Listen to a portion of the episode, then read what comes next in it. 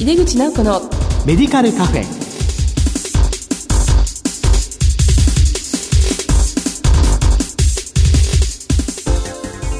こんばんは。帝京平成大学薬学部の井出口直子です。この番組は医療を取り巻く人々が集い語らい情報発信をする場です。今月は在宅医療と地域連携について特集でお送りしています。この後素敵なゲストの登場です。お楽しみに入れ口直子のメディカルカフェ。この番組は武田手羽の提供でお送りします。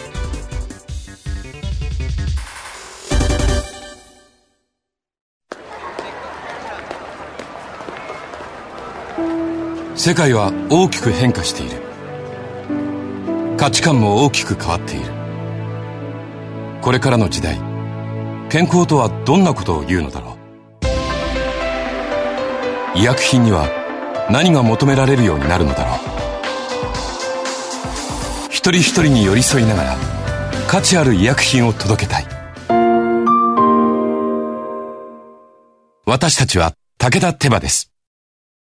在宅医療と地域連携特集の2回目です。今回は在宅医療と多職種連携、薬薬連携と題してゲストにお話を伺います。前回に引き続きましてゲストは株式会社メディカルグリーン代表取締役社長の大沢浩二さんです。大沢さん、今回もどうぞよろしくお願いいたします。はい、よろしくお願いします。はい、前回もありがとうございました。はい、ありがとうございました。あの、大沢先生は栃木県薬剤師会の会長でもいらっしゃいますし、はい、まあ今回ちょっとお話を伺います、全国薬剤師在宅療養支援連絡会 J-HOP の会長もしていらっしゃいます。はい、まあこの J-HOP のことはまた後ほどですね、すね伺いたいと思います。じゃあまずは今回はですね、うん、地域における在宅医療の状況を教えていただけますか？はい。今まさにあの国はですね、地域包括ケアシステムということを歌ってですね、これを全国で実施してほしいねってこう言ってるわけですよね。えー、これ2008年にできた言葉のようですけども、えー、やはりあの、今現在ですと、地域によってかなり格差があるようですね。つまり地域包括ケアシステムっていうか在宅医療がうまくいっている地域と、うまくいっていない地域っていうのがどうも出てしまって、私はこの原因はあの、介護保険っていうのを2000年に入れたわけですけどね。介護保険ってあの、全国同じ仕組み、お金もすべてやっちゃったんですよね。はい、例えば薬剤師が言ったら一回いくらとか、うん、で、こういうやり方しちゃったら、やはり効率のいいところで業者っていうのをやりたくなりますから、はい、例えば過疎地じゃなかなか業者がいないとかですよね。都会の方はまあ大丈夫だけどとかってこういうふうになっちゃって、やっぱり全国一律無理だろうなってことになって、で、これを地域性に合わせてやってくださいねってこう国はちょっと今あの路線を変えてきたわけですけども、え現状どうなってるかっていうと相当まだ格差があるということですよね。はい、で、これはあのいろんな見方があるんですけど、私あの一つの観点とすると、地域での見取り率っていうのがあるんですね。見取り率。はい。はい、で、これはあの地域というのは病院じゃないという意味になりますので、えー、もちろん一人一人の家という居宅というところと、はい、それから、例えば私のところでもやってますから、老人ホームとかグループホームみたいな施設、うん、これを合わせてどのぐらい見取りの割合があるかというのを地域の見取り率と、まあこう呼んでるわけで、これがあの日本全国でですとね、平均ですと、大体今、地域見取り率ってのは20%前後なんですよ。80%は病院っていうのが、これ日本の常識になっちゃってるわけですね。う。んで、これは実は世界の非常識で、こんな国はないわけですね。え例えばオランダ、えー、病院で亡くなる方が35%ぐらいで、残りの方は地域なんですよね。はい、日本と全然逆に近い。そうですね。えー、で、その地域の中の半分ぐらいが施設で半分ぐらいが普通の家っていう。まあそんなのが世界の常識なんですね。日本だけそうなってないんですけども、うんその地域の見取り率というのをもし一つの指標だというふうに考えたりすると、はい、例えば私の地元の栃木県のが最近分かったんですけども、ええ、栃木県でも最も地域で見取っている地域と見取っていない地域は3倍格差があったんです。え実は最も見取っている地域は私の地元栃木市。で、ここで29%なんですね。29%ってのはもう国の平均の1.5倍ぐらいいってるわけですよ。で、ね、一番いってない地域は、ある市ではですね、うん、9%ですよ。これはもう日本の国の半分しかいってない。だから3倍ぐらい違ってるわけで、これが多分全国にこういう状況があるわけです。で、なんで栃木市がそんなにたくさん見とってるのかなって、いろんなの視点があると思うんですけど、まあ栃木市は今日のテーマであるこの多職種連携がまず非常にうまくいってるというふうに感じるわけですね。で、これにはいろんな事情がありますけども、ええ、あの、一つは、あの、そういう多職種の勉強会っていうのをですね、えー、まあ17年前からずっとやっていて、まあ1ヶ月おきにやってるんですけどね。ええあの、蔵の町コミュニティケア研究会っていう、これも長いでコミケンって呼んでますけどこれをずーっと1ヶ月おきにやって、101回例会が終わってですね、はいその繰り返し繰り返しやってきたことが、えー多職種がそこで顔を合わせますから、えーみんなが顔見知りになって、まあ仲良くなって、で、それが多分私からすると、おそらく栃木のその在宅医療とかっていう見取りって観点からしてもですね、うまくいってる一つの原因なんじゃないかななんては思ってますね。そうなんでしょうね。やっぱり定期的に顔を合わせて話し合って勉強してね、また飲んでっていう。まあそうですね。あの、飲み券と言われるぐらい、毎回飲み会がついてますので、そうですかね。で、薬局も比較的参画しているっていうことになりますね。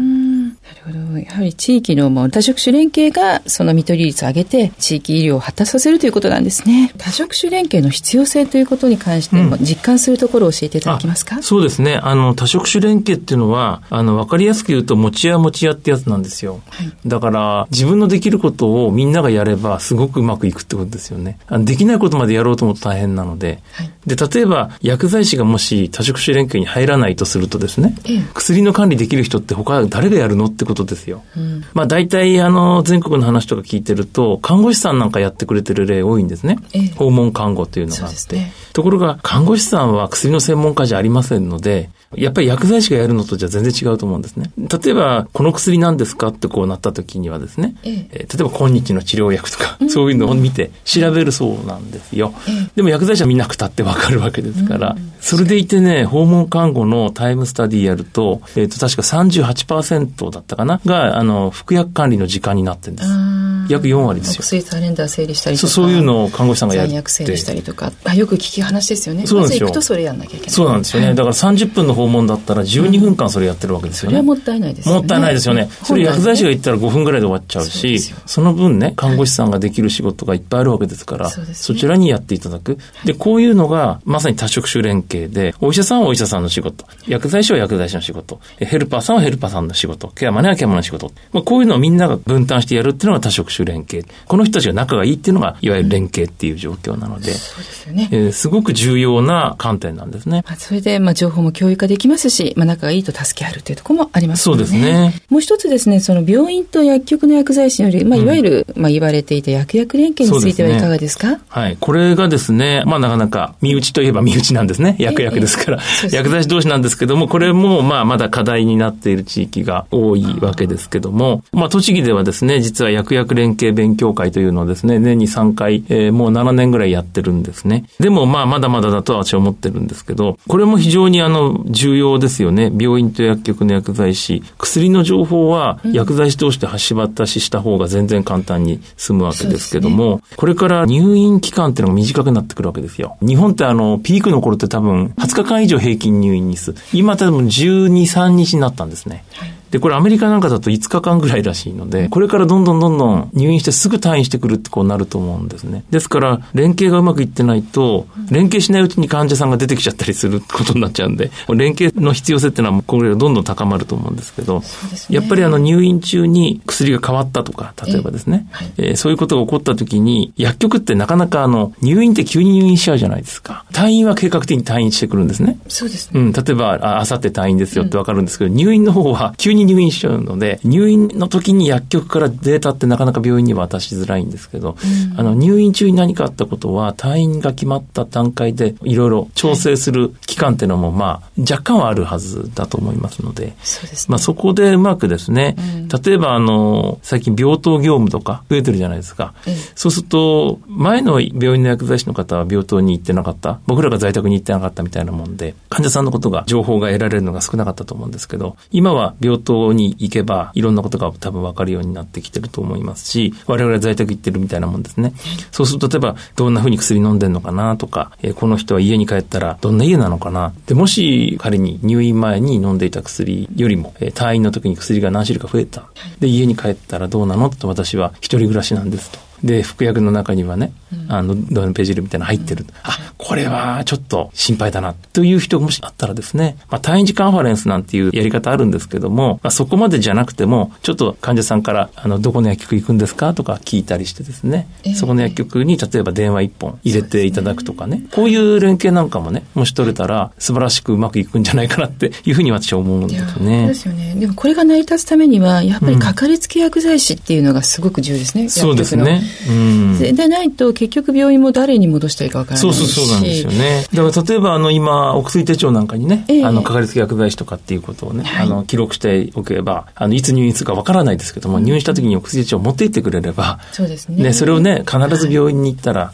薬局にも見せてね、なことを僕らが啓発しておけば、えー、うまくつながる可能性ってのは高まってきますよね。そうですね。もう薬手帳ないしは入院する時も持ってってくださいと。うん、それからお薬手帳、まあ今いろいろ言われてますけど、うん、ぱり薬剤師もいろいろその方の特徴を書き込むとか、ね、には書いていくっていう習慣をつけてね、OTC であるとかですね。ですね。健康食品。それが入院時に役に立ちますし、うん、まあ退院時は声かけていただければということになっていくかな。はい、で、スムーズな連携とそうですね。はい。でもその勉強会なんかでは両方の薬剤師が揃って一緒に。まあ栃木ではそういうことをやってみてますね。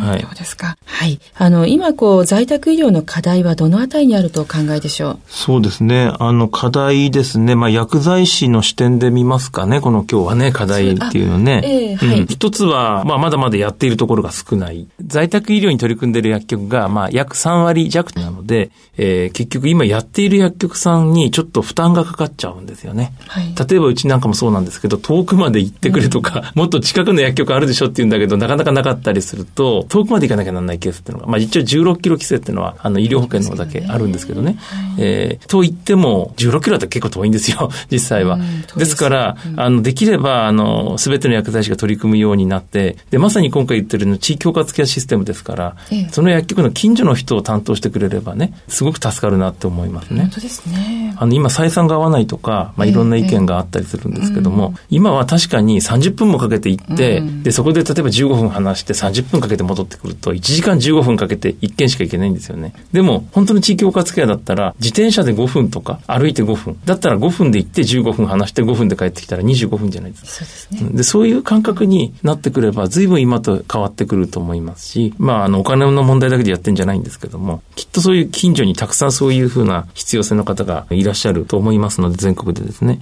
あの、これはあの一つの大きな課題なんですね。みんなが普通にできるようにしていかなきゃなんないっていうか、なっていってほしいわけですね。まあ、これがこう薬局側の課題ということで、でね、他に何かそこを妨げるようなものとかね、うん、そうですね。だからもう一つは、あの、知られてないってことですね。薬剤師のメリットが知られてないということですね。ねの方になかなかそうですね。患者さんにわからない、ね、うん。あ、何ができるかわからない人には物って頼めないじゃないですか。そそうですよね。英語ができない人に通訳してって言わないわけですから、はい、私は英語ができますよって言うから、あ、じゃあちょっと通訳お願いしますねってこうなるわけなんで、そうですね。あの、橋渡し役をやりますよって言うから、あ、そういう人をやってくれる人がいるんだってこうなりますので、はい、まあこういう今日みたいなメディアを使ったりするのもいいでしょうし、例えば市民講座とか、あとケアマネ対象の勉強会とか、はい、こういうのをどんどん企画してですね、あとまあ薬局の待合室でやる健康フェアみたいなのも今流行りつつあるらしいので、そうですね。そういうので、あの、うん、健康サポート薬局の観点からするとですね、はい、であの、薬局には処方箋を持たなくても行っていいんだっていうふうに意識を変えないといけないですよね。うん、本当に。それでまあ普段来てる方がかかりつけになっていくってことですね。すね。いろんなこう健康食品の相談を受けてて、かかりつけじゃあなりましょうねって、じゃあ放線が来てっていう、それ入院して。そうなれば、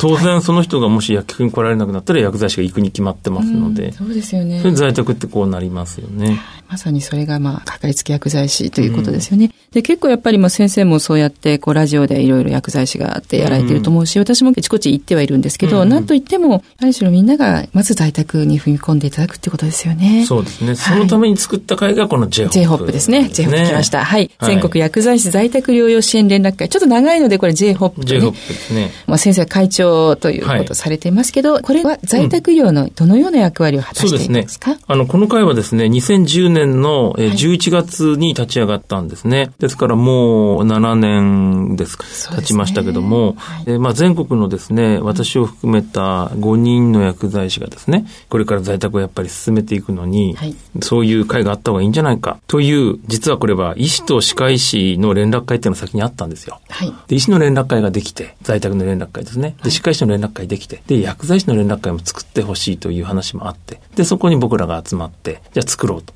いうことになったで、この目的はですね、その当時は今よりも在宅は全然進んでなかったので、わずか7年前ですけど、随分変わったんですね。j f ができたせいもあるんじゃないかと私は思うんですけど。この7年間でものすごい在宅医療は、まあ、薬剤師の業界広がったんですけども、うん、とにかくその当時、あの、わからないことがあっても、聞く相手が見つからないっていうのがあるんですよね。で、J-HOP は大きな特徴の一つがメーリングリスト、全会員が見ているのがあって、はい、そこに質問ができるんですね。だからわからないこととか困ったことなどがあればですね、もう本当にリアルタイムに返事がもらえるっていう。これはあの J-HOP のすごい機能で、今も皆さんがご利用いただいてるんですけども、J-HOP をぜひさらに進めてですね、すべての薬剤師が取り組める状況にしていきたいなっていうことですね。はい。本当ですね。このメーリングリストは本当に活発で、まあ、誰かが、まあ、ちょっと教えてくださいって言うと、すぐ何人もね。そうなんですよね。3人も4人も。よくみんなが見てるなって思うぐらいですね。本当にこれはもう知恵の宝庫ですよね。これをまたちょっとこう、アーカイブみたいにして、あ、そうなんです。あの、今ですね、えっと、約7000通ぐらいメールやり取りされたんですよ。ああ、7000通で、普通のメーリングリストっていうのは、うん、あの、入会した時からしか読めないじゃないですか。ええ、当然。過去のメールって送られてくるわけないんですね。え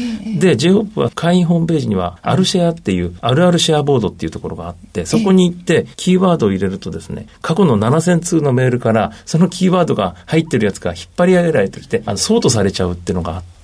それ見ることできるんですよ。だから、いつ入ってもお得っていう。そうですね。入会金と年会費が安い。安い。入会金2000、年会費3000円ですから、ぜひホームページからご入会いただきたいと思うんですね。本当に孤独にならないですね。孤独にならないですね。それからまあ、これも毎年、あの、研修会やってますけど、皆さん本当にエネルギッシュな薬剤師の集団という多いんですよね。明るいですよね、皆さんね。元気でもう本当に素晴らしいメンバーが揃ってます。ね、はい。それであの、先ほど先生おっしゃった診療所と医師のですね、うん、訪問する医師との、まあ、合同での今年からですよね。そうですね。全国在宅医療医師薬連合会という。そうですね。そういう会が2年ほど前に立ち上がりまして、はい、今年第1回の大会を東京でやったわけです。で、来年は京都で第2回大会ですので、これもホームページ等に載っておりますんでね。これもすごかったですね。もう多職種が一緒にも同じ部屋で勉強するのも本当に当たり前の。まあ、すごかったですね。ねはい。もう勉強会だと思います。ありがとうございます。じゃあもう最後にこう薬剤師へのメッセージをですね。そうですね。はい、あのー、まあ、とりあえずあの、一歩を踏み出さないと状況変わりませんので、はい、で、今はですね、J-HOP がありますから、はい、安心して一歩前に出てください。で、もし 何かあったらですね、はい、J-HOP に聞いていただければ、えー、全国の1400人の仲間からですね、いろんなメッセージとか、励ましとか、アイディアとか、はい、愛が送られてきますので、はい、お楽しみにして取り組んでいただければなと思います。はい、ありがとうございます。えというわけで、在宅医療と地域連携特集の2回目。今回は在宅医療と多職種連携、薬薬連携と題してお話を伺いました。ゲストは株式会社メディカルグリーン代表取締役社長の大沢浩二さんでした。え大沢先生、お忙しい中、ありがとうございました。どうもありがとうございました。世界は大きく変化している。価値観も大きく変わっている。これからの時代、健康とはどんなことを言うのだろう。幅広いラインナップで信頼性の高い医薬品をお届けします。一人一人に向き合いながら、どんな時でも健康を咲かせる力を。私たちは武田手羽です。2回にわたり在宅医療と地域連携を特集にお送りいたしました在宅医療において多職種連携そして病院と薬局の薬剤師の情報共有をすることの大切さを教えていただきましたがそのもとはやはり顔を合わせて共に学び、まあ、時には飲むという人と人とのつながりが重要なのですね。次回は10月11日の放送です。それではまた帝京平成大学の井出口直子でした。入れ口直子のメディカルカフェ。この番組は武田手羽の提供でお送りしました。